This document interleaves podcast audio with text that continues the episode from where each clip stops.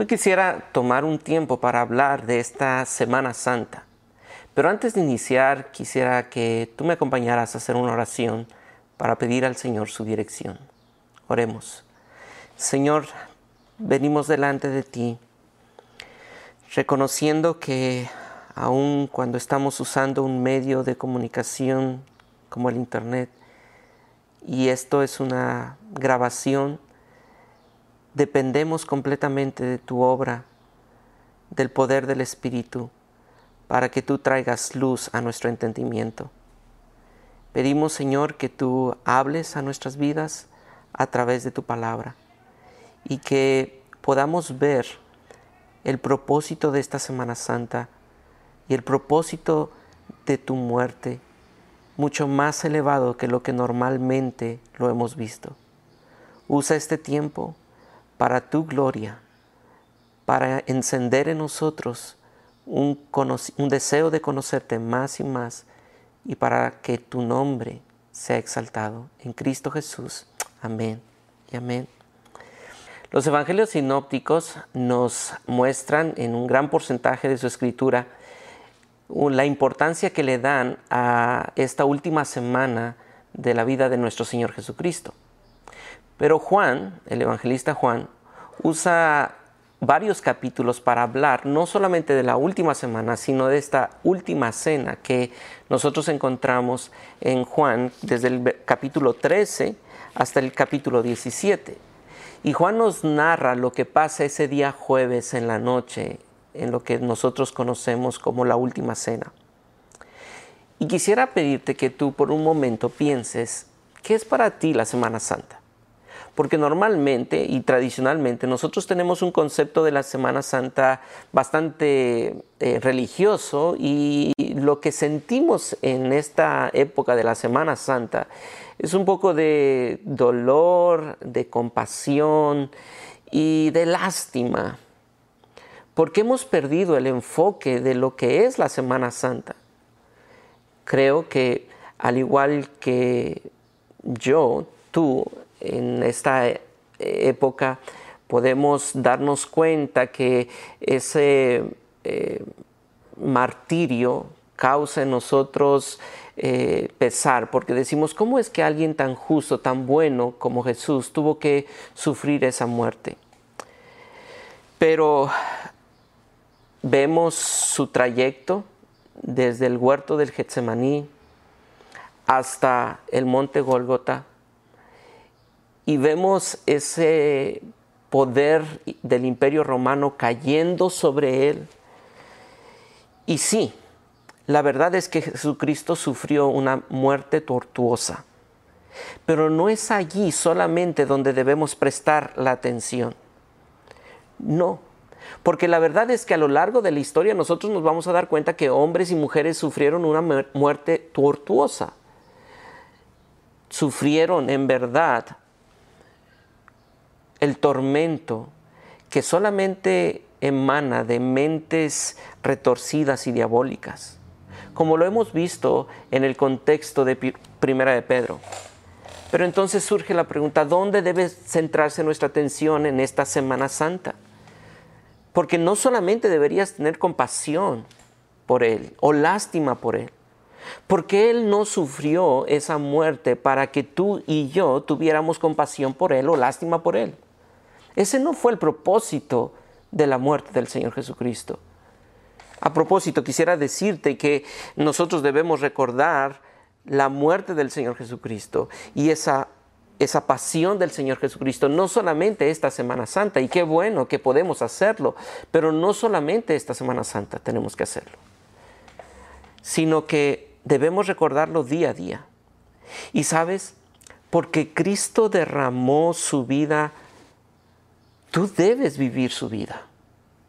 Porque Cristo derramó su vida, tú debes vivir su vida en conocimiento de Él y para la gloria del Padre.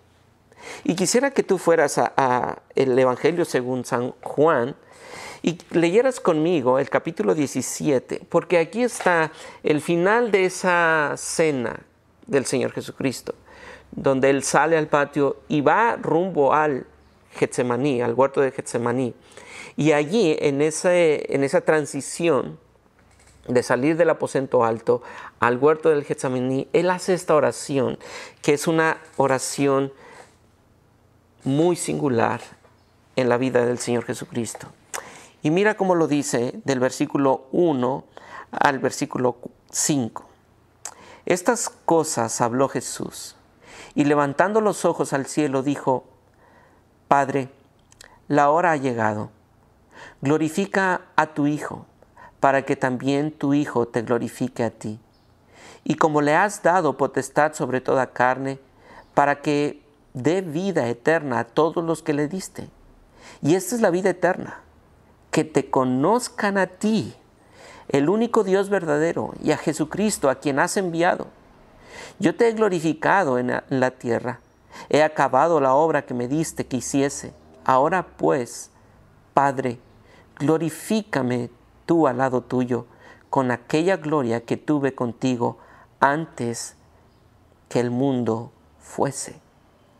¿Puedes darte cuenta cuál es el propósito que el Señor Jesús tuvo al morir y sufrir su pasión? No, no es para que tú y yo le recordemos en esa obra de sufrimiento y dolor. No, no solamente fue para eso. La razón del por qué Jesucristo murió es para que tú y yo podamos conocer al Padre. Eso es lo que nos ha dado la muerte de Cristo. Nos ha dado la libertad para que tú y yo podamos vivir la vida que Él vivió. ¿Y cómo podríamos hacerlo? A través del conocimiento que tengamos de Él. Y esa es precisamente la oración. Y a propósito, esta oración no solamente es una oración para, con, para aquellos discípulos que Él tenía, sino ¿sabes a quién incluía en esa oración? Porque Él dice, para que aquellos que crean a través de la predicación de estos discípulos, también oro por ellos. Y sabes, Él estaba orando para que tú y yo, siglos después, pudiéramos conocer al Padre. Y es que cuando tú y yo conocemos al Padre, en verdad encontramos libertad, porque el conocimiento del Padre nos da libertad y conoceréis la verdad y la verdad os hará libres. ¿Y nos hace libres de qué? Y quisiera pedirte por favor que tú veas lo que el apóstol Pedro escribe en su primera carta. Y mira dónde te pone esta libertad que Jesucristo nos ha dado por medio de su obra redentora. Capítulo 2 de Primera de Pedro, versículo 9. Mas vosotros sois linaje escogido, real sacerdocio, nación santa, pueblo adquirido por Dios, para que anunciéis las virtudes de aquel que os llamó de las tinieblas a su luz admirable. Vosotros que en otro tiempo no erais pueblo, pero que ahora sois pueblo de Dios, que en otro tiempo no habíais alcanzado misericordia, pero ahora habéis alcanzado misericordia.